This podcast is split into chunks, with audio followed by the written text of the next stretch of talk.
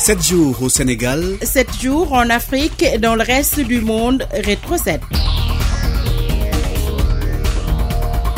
Élise Emmanuel Senghor. Le nouvel état-major euh, inauguré par le chef de l'État Macky Sall à la caserne Sambadjeri Diallo de Koloban cette semaine, l'effectif de la gendarmerie nationale a fortement augmenté en 12 ans. Ce corps est plus proche des populations avec de nouvelles brigades construites pour un maillage du territoire national. Entre autres, elle s'est également dotée d'équipements de dernière génération. Écoutons à ce propos le chef de l'État Macky Sall au micro de Dominique Kama. La gendarmerie nationale a vu ses effectifs tripler en 12 ans, ce qui lui permet aujourd'hui d'opérer un maillage complet du territoire national. Ainsi, la gendarmerie territoriale dispose désormais de 9 légions, 6 sections de recherche, 25 compagnies et 195 brigades. Quant à la gendarmerie mobile, elle compte 60 escadrons de manœuvre pleinement opérationnels, soit 18 escadrons répartis en groupements mobiles et groupements blindés au sein de la Légion de gendarmerie d'intervention. Aussi, nous avons 42 escadrons de surveillance et d'intervention répartis sur l'étendue du territoire national. S'agissant du centre de renseignement et des opérations, il dispose d'une infrastructure moderne équipé de matériel de dernière génération et bénéficie du soutien opérationnel de l'escadrille de drones et d'appui de la Légion de gendarmerie de l'air et des transports aériens. Mercredi dernier a été célébré dans le pays la Toussaint suivi le lendemain 2 novembre de la commémoration des morts. Nous n'avons pas le droit de les oublier. Propos du président de la Fédération nationale des anciens combattants et victimes de guerre, veuves et orphelins du Sénégal. L'adjudant-chef Makafane parle ainsi de ses frères d'armes tombés au champ d'honneur. C'était à l'occasion de la célébration donc de la Toussaint à Saint-Louis, une cérémonie présidée par le gouverneur de région en présence des forces de défense et de sécurité Omar Ning.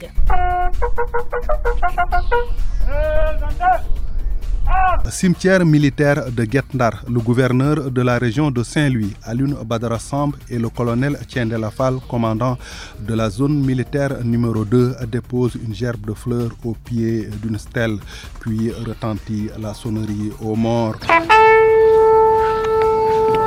Alun Badara Samb, gouverneur de la région de Saint-Louis. Nos pays comme le Sénégal qui ont connu la colonisation, ça n'a pas été facile. C'est après des luttes âpres que le Sénégal a accédé à la souveraineté internationale. On pense également à tous ceux qui sont tombés lors des deux grandes guerres et les militaires qui sont tombés dans les terres d'opération. Donc c'est une occasion pour prier pour tous ceux qui sont disparus dans le cadre de la défense du territoire national, mais également de l'accession même à la souveraineté internationale. Les anciens combattants de la région de Saint-Louis ont pris part à la cérémonie. Le groupe était vêtu de blanc. Adjudant-chef Makafane et le président de la Fédération nationale des anciens combattants et victimes de guerre, veuves et orphelins du Sénégal. Nos anciens qui ont eu à honorer le Sénégal, nous n'avons pas le droit de les oublier. Nous sommes là aujourd'hui pour honorer ces mémoires qui sont couchées le commandant de la Légion Nord de la gendarmerie, le commandant du groupement d'incendie et de secours numéro 5, le chef de corps de la base navale Nord, la représentante du maire ainsi que la consul honoraire de la France au Sénégal ont également pris part à la cérémonie. Omar Ning, Saint-Louis, Radio Sénégal. Au même moment, une quarantaine de journalistes sénégalais désormais initiés au tir d'un fusil d'assaut M16, des exercices effectués au champ de tir de Mont-Roland aussi ont-ils reçu des cours académiques sur le règlement de discipline générale des militaires, l'organisation des armées et sur les informations top secrets sur la sécurité. Entre autres enseignements, les 42 journalistes appelés désormais soldats de la presse étaient en immersion au centre d'entraînement tactique capitaine Diagne de la base militaire de Thiès pendant une semaine, compte rendu à Ronagay. Une nuit, ponctuée par des revues des chambres et des rassemblements. Le réveil matinal, pas du tout facile. Toutefois, les 42 soldats de la presse prennent la direction du centre de tir. Le sergent-chef Segaba, instructeur. Le centre a été érigé en unité à part entière depuis 2019. On a ici une panoplie de champs de tir et qui est désormais pour l'ensemble des forces de défense et de sécurité, également pour certaines franges civiles. La sécurité de l'arme en quatre lettres A, N, G, E, Ange. Le gars, il a son arme, il pense que c'est pas chargé, il laisse à la maison, raison pour laquelle a résumé amplement cet aspect-là. Deuxièmement, ne jamais pointer où c'est pointé le canon d'une arme. Une balle, c'est comme la parole. Quand ça part, c'est irréversible. Vous ne pouvez plus la corriger. Vous pouvez ne pas même pointer le canon de votre arme dans une direction, par exemple, qui, qui est différente de celle des amis. Mais malheureusement, il y a un ricochet. Il est formellement interdit dans nos armées, au tir, de diriger le canon de mon arme sur quelque chose qu'on ne veut pas détruire. La troisième règle, commençant par G, c'est garder l'index hors de la détente ou que de détente, tant que les organes de visée ne sont pas sur l'objectif. Et quatrième et dernière règle, qui est une règle de règlement, c'est le fait d'être sûr de votre cible et de votre environnement. Au champ de tir, capitaine Gormagnan, il faut atteindre sa cible avec le fusil d'assaut M16. Choc pour tous les soldats de la presse. Tir réussi. Jojo Gaï de BES FM Thiès. Moi, je n'ai jamais touché à une arme de ma vie. Et on l'a fait. Alhamdulillah, on l'a réussi. Après les tirs, retour à Thiès, 17 km aller-retour sur une piste crevassée. Au revoir Morolan. Rebonjour la base militaire de Thiès. Six jours d'immersion au centre d'entraînement technique capitaine Baïdiagne. Le directeur des relations publiques des armées, colonel Moussa Koulibaly, nous parle. Je vous félicite et je vous encourage. J'espère aussi que c'est le début d'un partenariat qui est déjà fécond mais qui va se renforcer davantage entre la presse et les armées. Joie et fierté d'avoir partagé la devise On nous tue, on ne nous déshonore pas. Soldat de la presse, Aronagaï, RTS Durbel. Rétro 7.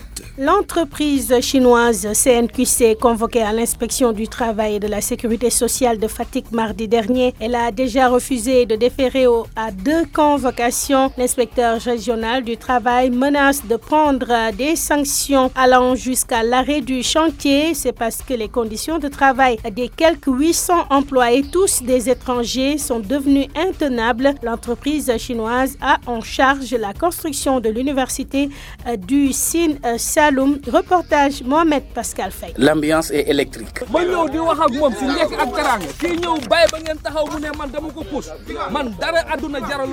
Tout peut dégénérer à tout moment. Le dortoir ou ce qui en tient lieu témoignent des conditions de vie. Quatre hangars en zinc sous cette chaleur. À la pause, le jujubier sert d'ombre. Quelle ironie. Ce Sierra Leone, victime d'un accident à la cheville, n'en peut plus. Il veut rentrer. My name is Mohamed Kanou. I come from Australia. Je m'appelle Mohamed Kanou. Je suis euh, Sierra Leone. Je travaille comme manœuvre ici. J'ai eu une blessure, euh, quelque chose qui pèse plus de 300 kg est tombé sur mon pied. C'est cette blessure-là que vous voyez. Mais ces gens-là ne sont pas bien. Je n'ai pas de famille ici. C'est pourquoi je leur ai dit que je veux rentrer. Moi, c'est Sierra Leone. Mami Aboubaka, c'est Conditions difficiles. Travail ici, c'est pas facile. Voilà. Logement, c'est pas bon. Le responsable du chantier explique que ces frais médicaux ont été entièrement payés. Les 300 000 francs CFA, c'est pour le retour au pays. Et le reste, Sun Yin Blanc, eh bien, le reste. Hein? Il dit qu'ils vont aménager là-bas. Donc c'est ça, il dit que pour eux, c'est là-bas, ils ont fait le truc là, le, le, le, douche, la douche là. Cela suffit-il pour rassurer et calmer les quelques 800 employés de l'entreprise CNQC Que non. Ambiance à notre départ.